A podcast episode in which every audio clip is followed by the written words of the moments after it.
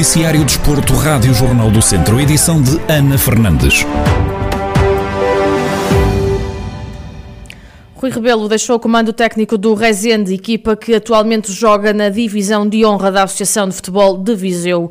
O treinador sai do Clube do Norte do Distrito de Viseu depois de o ter representado durante as duas últimas temporadas. Em declarações exclusivas à Rádio Jornal do Centro, Rui Rebelo garante que sai de consciência tranquila. O Rezende é sempre um clube especial. Nasci, cresci ali, seis anos como treinador, dois dos quais os últimos. É sempre desagradável estar a sair de qualquer clube, muito mais do, do clube da, do nosso coração, porque todos nós temos, todos nós temos o, o nosso clube, não é? Saio de consciência tranquila, fizemos a melhor classificação dos últimos quatro anos, num campeonato onde só jogámos cinco vezes em casa e 12 fora, o que tornou tudo mais difícil. Mesmo assim, conseguimos a, a, a melhor classificação dos últimos quatro anos. Jogámos um futebol atrativo, portanto, isto era reconhecido e elogiado pelo, pelos nossos adversários, treinadores, jogadores, toda a gente no distrito percebeu isso, até porque os jogos passaram na, na internet. Reforçar só que, que agradeço ao Grupo de Filhos de a oportunidade que me deu em voltar a representá-lo, agradecer aos meus adjuntos que trabalharam comigo, que são de uma competência extraordinária, e, e reforçar que saímos de consciência tranquila. Juntamente com Rui Rebelo, também João Canelas e Sandro Lage, membros da equipa técnica, vão deixar de exercer funções no clube. De saída também do Rezende está o defesa esquerdo Mateus Carioca, que abandonou a equipa de futebol sénior, que milita então na divisão de honra depois de ter cumprido um total de 16 partidas na temporada passada. Nas redes sociais, o jogador brasileiro despediu-se do clube, afirmando ter dado o seu melhor com muito carinho, amor e dedicação à camisola. Para além da saída de Mateus Carioca, o clube também já confirmou, tal como foi dito, que Rui Rebelo já não vai ser o treinador da equipa, ainda não é conhecido o substituto para técnico do Rezende.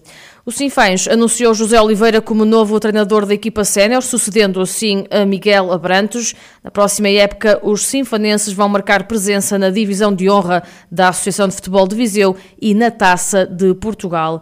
José Oliveira, o novo treinador do Sinfãs, confessa que não podia abdicar da oportunidade de treinar a equipa do norte do distrito de Viseu há coisas na vida que nós não podemos abdicar e uma delas era, era a de, de, treinar os Sinfãs. E obviamente eu não, não podia abdicar de treinar um clube com a grandeza do, do Sinfãs.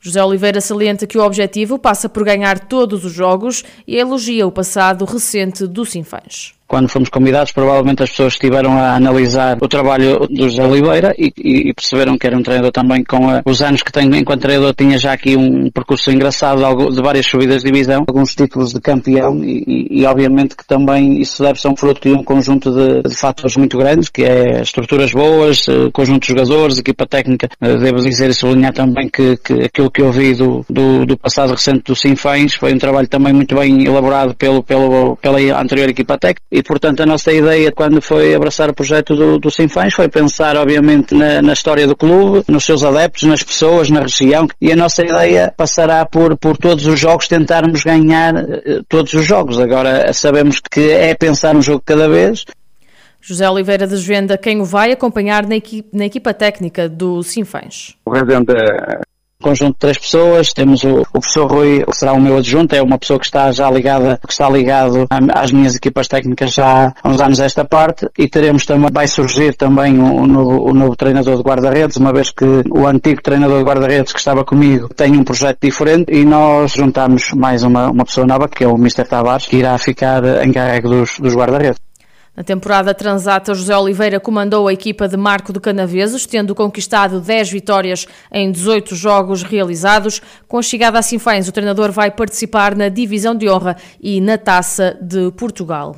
Luís Filipe Pinto foi eleito presidente do Penalva do Castelo. Em comunicado emitido nas redes sociais do clube que milita na divisão de honra, o novo presidente afirma ser um momento de viragem num dos clubes mais representativos da região, tendo como objetivo colocar novamente a equipa na rota das vitórias. Nos outros cargos, Leonídio Monteiro foi reeleito presidente da Assembleia Geral e Francisco Almeida presidente do Conselho Fiscal.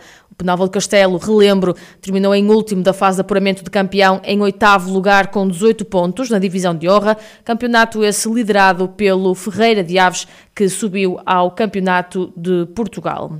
Fechamos na segunda divisão de handball. Amanhã há derby marcado entre a Academia de São Pedro do Sul e o Académico de Viseu, a contar para a jornada 21 do campeonato. Em conferência de antevisão ao encontro, Rafael Ribeiro, treinador dos academistas, refere que este é daqueles jogos que ninguém quer perder. Saudar o facto de haver duas equipas da região a competirem na segunda divisão e em que ambas as equipas foram ao encontro daquilo que eram os seus objetivos. Uma fase inicial nós com a questão da manutenção e o São Pedro do Sul também, e depois nós conseguimos o apuramento para a segunda fase e a Academia de São Pedro do Sul uh, também o conseguiu, portanto acho que isso é relevante, ter duas equipas da região, que, as duas que subiram da terceira divisão e conseguirem manter-se na segunda divisão. Não, não acho que vai haver grandes diferenças, até porque se nós formos a ver os últimos resultados da Academia, são resultados interessantes, é uma espécie de derby, Uh, obviamente que não conta para nada, mas é daqueles jogos que ninguém quer perder. Acredito que o jogo São Pedro Sul também vai um bocadinho nesse, nesse sentido. As equipas descomprometidas, têm qualidade, e acho que o São Pedro Sul nos vai dificultar a vida, da mesma forma que nós vamos dificultar a vida. Portanto, à semelhança dos outros todos, também espero um jogo, um jogo complicado, porque a equipa adversária.